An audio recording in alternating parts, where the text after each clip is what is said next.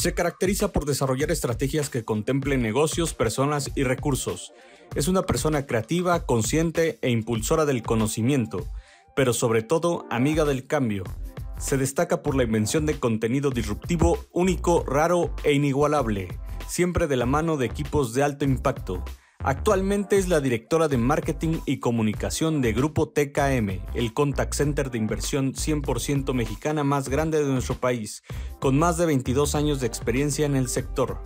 Ella es Valeria Pérez Silveira y ella siempre piensa fuera de la caja.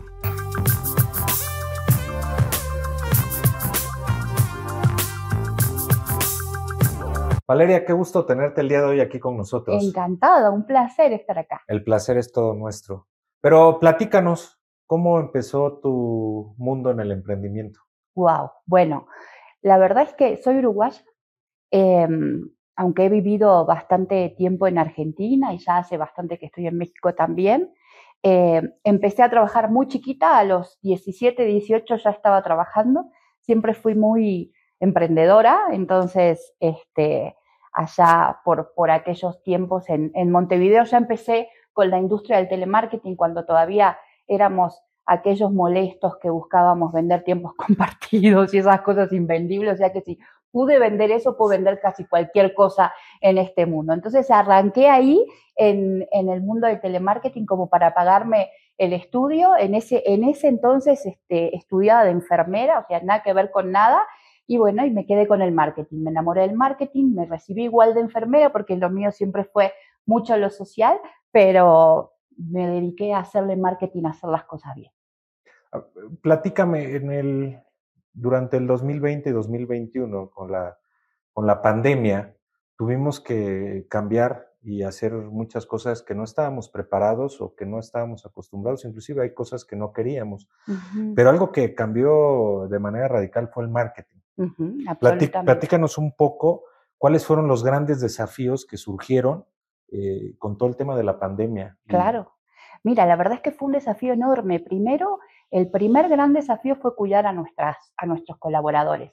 Imagínate que nosotros somos un contact center, el primer contact center, el más importante en México, el, más importante mexicano, tenemos 6.800 posiciones eh, y en ese momento éramos un trabajo de primera necesidad.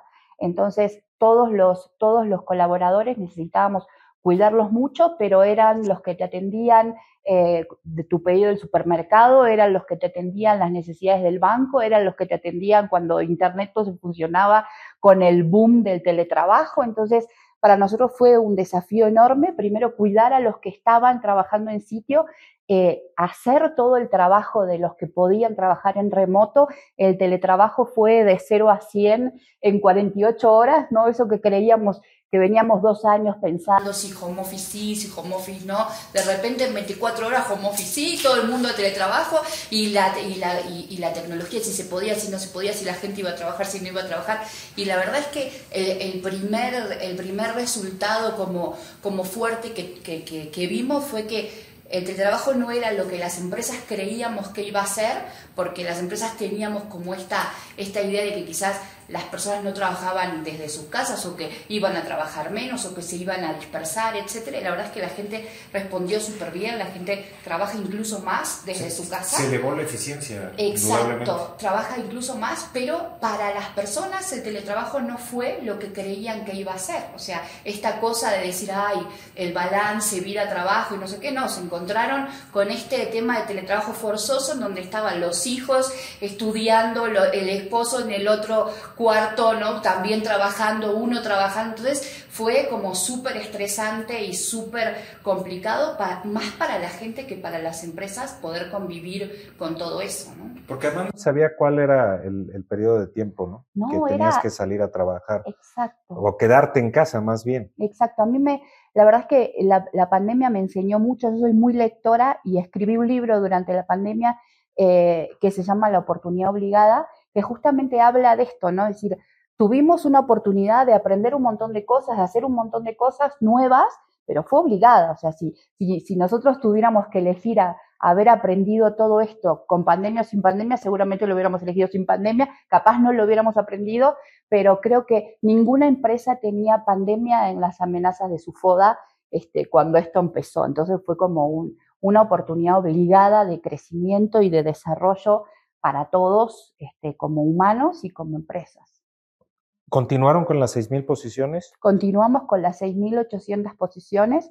Eh, es importante también que te cuente porque la industria de contact center no, tiene tanta prensa, digamos, en, a nivel país, pero tenemos 750.000 puestos de trabajo en México en la industria de contact center. Es un gran prestador de, de servicios y es un gran dador de empleo, sobre todo para el primer empleo, y también ahora estamos viendo para las personas mayores de 40 a 45 años que quizás no encuentran, es una buena oportunidad de, reinserción laboral y de, y de poder este, ganar salud mental, mental también a, partir del trabajo, que no es menor. ¿Tienen algún programa de inclusión para personas que tienen alguna discapacidad?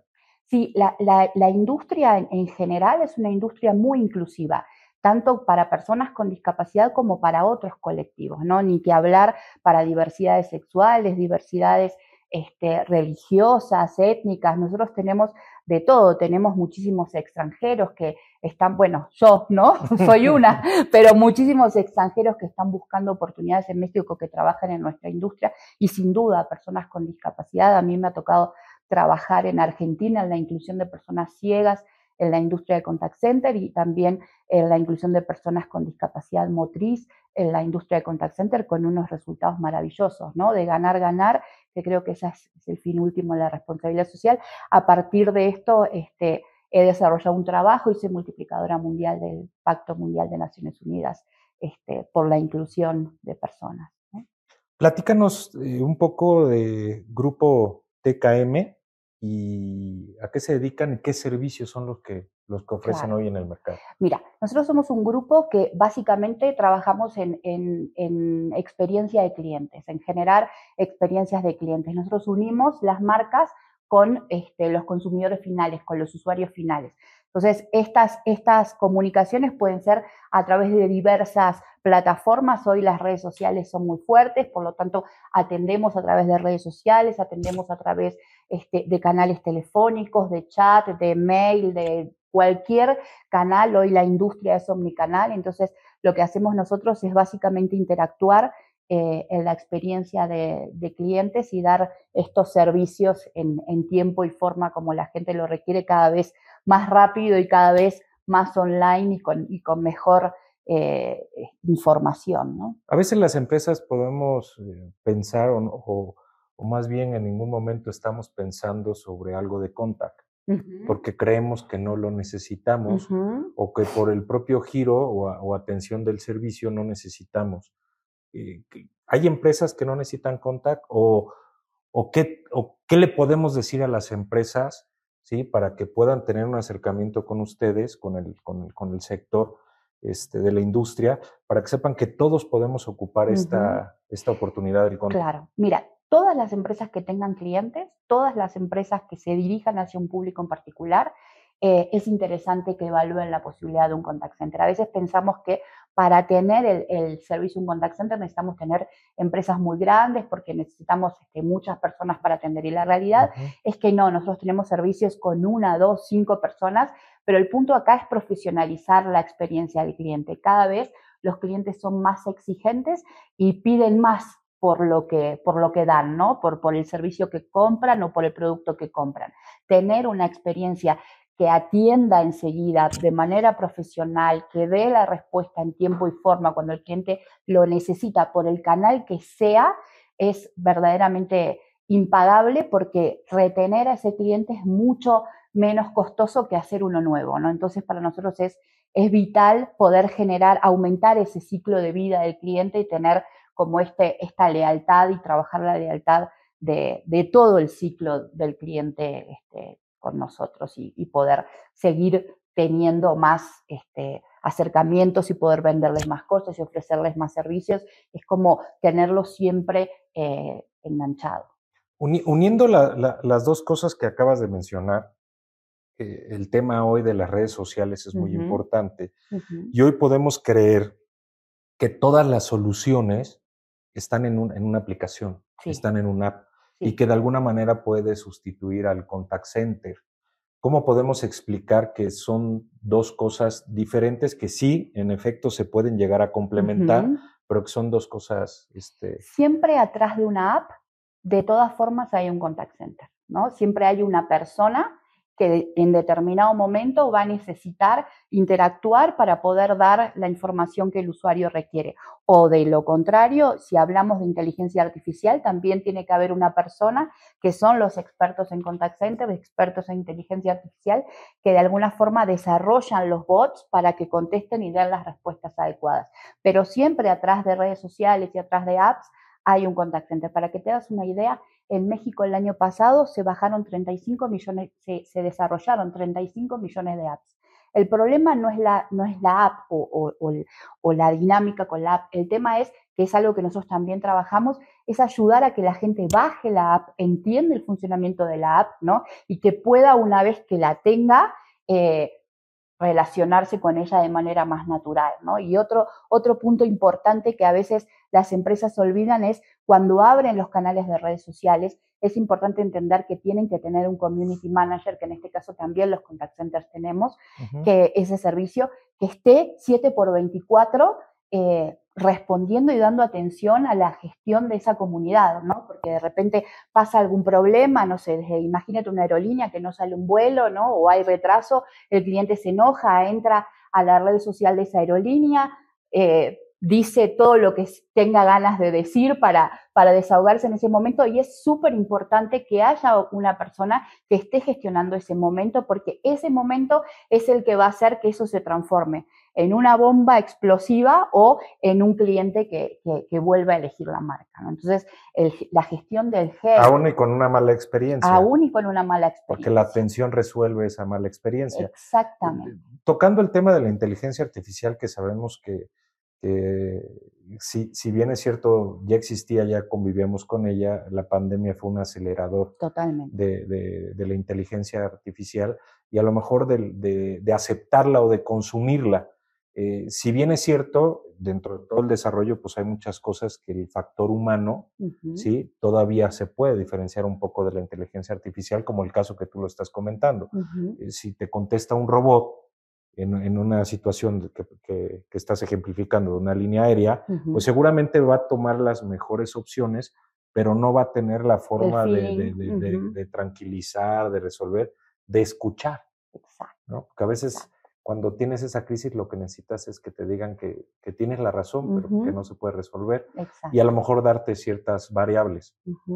¿Estás de acuerdo? Totalmente. Yo creo que, que la inteligencia artificial y, todo lo que tiene que ver con la automatización ha llegado para quedarse y es un gran, gran, este, eh, un gran viabilizador y, es un gran eh, aliado en todo lo que tiene que ver con la experiencia de clientes, pero también no podemos dejar de de, pensar que cuando llegamos a hablar con un humano, a ese humano le exigimos mucho más, ¿no? Que, si no hubiéramos tenido todo el proceso que tuvimos de automatización, ¿no? Si yo no lo pude resolver en el proceso automatizado, cuando llega una persona, necesito, no le voy a perdonar que, no me lo, resuelva. Entonces, este, ahí es donde necesitamos eh, colaboradores mucho más desarrollados, mucho más preparados y ahí es donde empieza a tallar la profesionalización de esta industria que, que ya no es lo que era, ¿no? Nosotros cuando hablamos de contact center tenemos como esta imagen de las personas que nos llaman para vender, no sé qué, y la verdad es que hemos evolucionado muchísimo con todas estas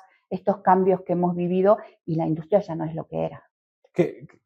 Comentando lo que estabas diciendo ahorita, pues sí es cierto, muchas veces todavía te sigue sonando el teléfono para ofrecerte la promoción le dices que no estás interesado y te vuelven a llamar y te vuelven a llamar y te vuelven a llamar. Exacto. Entonces, eso sí es molesto. Es molesto y hay de todo. Hay empresas que lo hacen, hay empresas que no lo hacemos, ¿no? depende también un poco de, los valores y, de hacia dónde te parece que tiene que ir tu, negocio. Pero la verdad es que nosotros desde, desde TKM trabajamos con empresas muy importantes, con empresas de primer nivel, trabajamos con laboratorios, trabajamos con bancos, trabajamos con empresas este, de retail y, casi la mayoría de las cosas que hacemos tienen que ver con el servicio, no con la venta, ¿no? sino que nos llaman a nosotros este, y bueno, y, la idea es poder darles el servicio que el cliente requiere.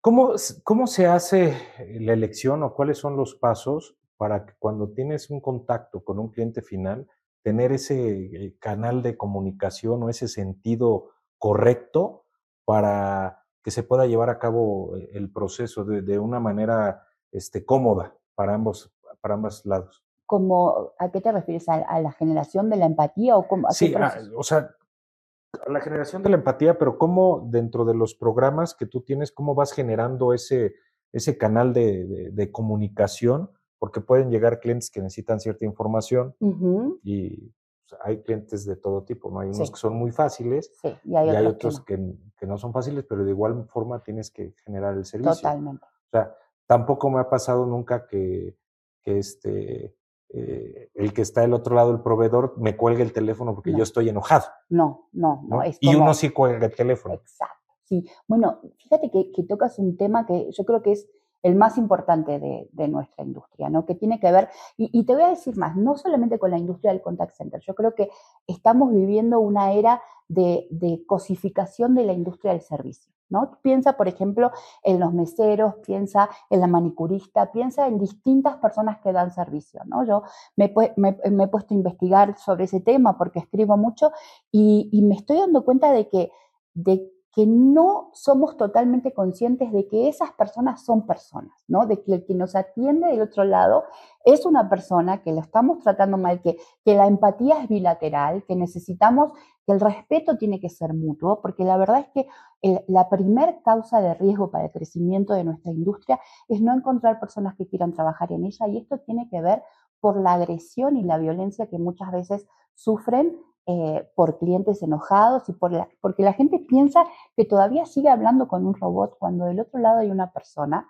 que la verdad es que a veces son 30, 40, 50 llamados de los cuales el 60% capaz está enojado por un proceso que no salió o por un producto que no funcionó, ¿no? Pero que no es necesariamente, no tiene que ser personal, pero la verdad es que es, bien difícil. Nosotros en TKM como que tenemos muchos, este, muchas, muchos desarrollos para que la gente se sienta mejor. Trabajamos en edificios que se llaman Happy Buildings, en donde hay desde sacos de box para que puedan este, descargar ¿no? Eh, todo lo que tiene que ver con la gestión de la ira, espacios al aire libre, eh, césped, agua, ¿no? Distintas cosas como para, para poder morigerar un poco el tema de, la gestión de, la ira y el estrés, que, lo, que lo padecemos todos, pero en esta industria es bastante compleja porque, porque lo sufrimos del otro lado todo el tiempo, ¿no? Y hay, y hay, hay campañas muy complicadas, como por ejemplo, no sé, piensa en una cabina de siniestros, piensa en la gestión de las ambulancias, piensa en la gestión de las emergencias. Siempre hay operadores telefónicos del otro lado que están escuchando esas, esas circunstancias y, muchas veces son muy movilizadoras y, y somos partícipes necesarios de situaciones muy complejas, muy dolorosas, este, pero en las que necesitamos ayudar. Sí, correcto. ¿Y qué me puedes platicar este, respecto a la Big Data? Wow, es, es todo un mundo, ¿no? Em, eh, es, es, como, hay, hay, algo que es un poco complejo porque yo siento que, que, que, son como dos mundos un poco opuestos, pero que a la vez funcionan en paralelo. Por un lado está la, la Big Data y por otro lado vamos hacia el mundo hacia, hacia la hiperpersonalización, ¿no? Es decir, tenemos un mundo de información. Imagínate, en un contact center grabamos todas las llamadas por cuestiones de seguridad, ¿no? Entonces, imagínate que yo puedo a través de tecnología pedir que me traigan todas las conversaciones en las que se nombró la palabra tal o la marca tal asociada a otra palabra, enojo o no cumplimiento o lo que fuera, y ese es el manejo de la Big Data, ¿no? Y, el, y el manejo de toda esa información solo sirve si yo puedo generarla en procesos de hiperpersonalización, porque por otro lado tengo mucha información, pero tengo por el otro lado, clientes que cada vez me piden respuestas más personalizadas. Entonces, de todo ese mundo de información, yo necesito sacar así información este, muy específica para dar respuestas muy específicas a clientes cada vez más exigentes que quieren una respuesta así, con nombre y apellido, ¿no? Cuando ven que les estoy dando algo genérico, se enojan muchísimo. Oye, Valeria, pero también hoy nos podemos dar que ya no queremos dar datos. Exacto. Y hay una ley de protección que pero, tenemos que... Pero en sí, o sea, ya no quiero. Cuando te hablan y dices, ok, ¿puedo hacer una encuesta? Sí, voy a hacer una encuesta. ¿qué piensas de tal cosa? Tú puedes contestar, ¿y cómo te llamas? ¿Y dónde vives? ¿Y qué hiciste? ¿Sabes qué? Estoy ocupado, adiós.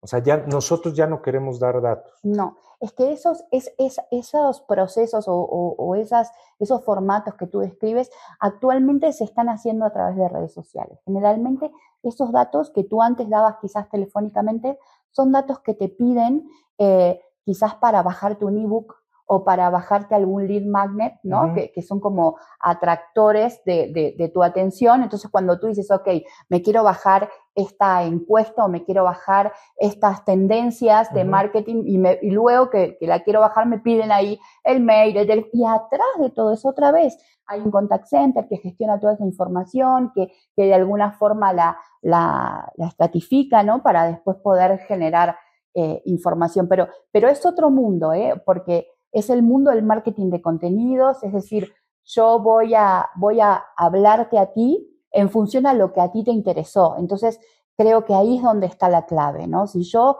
te llamo o si yo me comunico contigo y te estoy hablando de ti, de tus gustos, de tus intereses, y tú realmente te sientes este, como muy, eh, muy identificado con mi propuesta, me vas a perdonar esa intromisión en tu vida. Por eso es tan importante este, esto que te decía de la hiperpersonalización, es estudiar muy bien a quién vamos a llamar, qué le gusta, qué hace, en qué invierte su tiempo. Entonces, a partir de eso, ir con una propuesta que verdaderamente le interese y valga la pena. Y ahí es donde hay un ganar-ganar.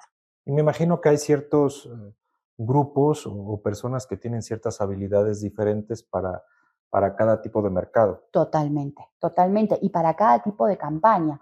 Imagínate que nosotros tenemos campañas desde recupero de mora, que en la pandemia fue un, un, punto muy importante, ¿no? Porque todos los canales electrónicos de pago también este, se vieron bastante saturados. Entonces tenemos desde recupero de mora, que no es la cobranza tradicional que, que teníamos antes, ¿no? Este, en el imaginario colectivo, que casi casi te venían a buscar a la puerta de tu casa, ¿no? Lo, este, y, con, con, esa persecución tan fuerte, es, es otra estrategia totalmente diferente. Esas personas que trabajan ahí tienen competencias muy diferentes a las que trabajan en servicio al cliente, y muy diferentes a las que trabajan en retención de clientes cuando alguien llama para dar de baja un servicio, cómo se trabaja esa persona para tratar de que no se vaya, o los que trabajan en ventas, ¿no?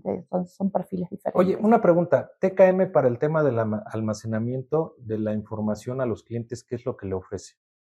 De almacenamiento, nosotros, como te decía, grabamos todas las llamadas y de acuerdo a, la empresa, al cliente que, que sea, acordamos con ellos una determinada cantidad de tiempo de tener esa, esas comunicaciones online y después va a una base que nosotros tenemos este, de almacenamiento de información. En el futuro, ¿qué, qué, sigue para, para este sector? Mira, yo creo que va a haber un gran proceso de, de transformación con la inteligencia artificial en, en función también de, del manejo de Big Data pero creo que también eh, es, un sector que siempre va a estar. Creo que hay un cambio de perfiles muy fuerte. Nosotros tenemos ahora científicos de datos, tenemos este, desarrolladores de apps dentro de lo que antes eran todos operadores telefónicos, ¿no? Ahora tenemos como muchísimos perfiles muy diferentes. Tenemos community managers cada vez más, atendemos redes sociales y menos canal telefónico, ¿no? Entonces, creo que es, una industria que, que va a acompañar la, el, el, el, cambio de época y que se va a transformar este, para, para, seguir dando el servicio que tiene que dar, porque siempre vamos a necesitar, este, no sé, pedir un, un, un, adicional de tu tarjeta de crédito o pedir alguna transacción en el banco o, no sé, desde la comida, imagínate en todas las plataformas. Todo eso tiene que ver con los contact centers. ¿no? Valeria, quiero agradecer tu tiempo, quiero agradecer que nos hayas platicado todas tus experiencias, pero sobre todo quiero agradecerte porque eres una persona que piensa fuera de la caja. Ay, muchísimas gracias. un placer y, espero que seamos muchos y que cada vez seamos más, porque la verdad es que es, bien importante ir con este pensamiento lateral para, para generar cosas nuevas.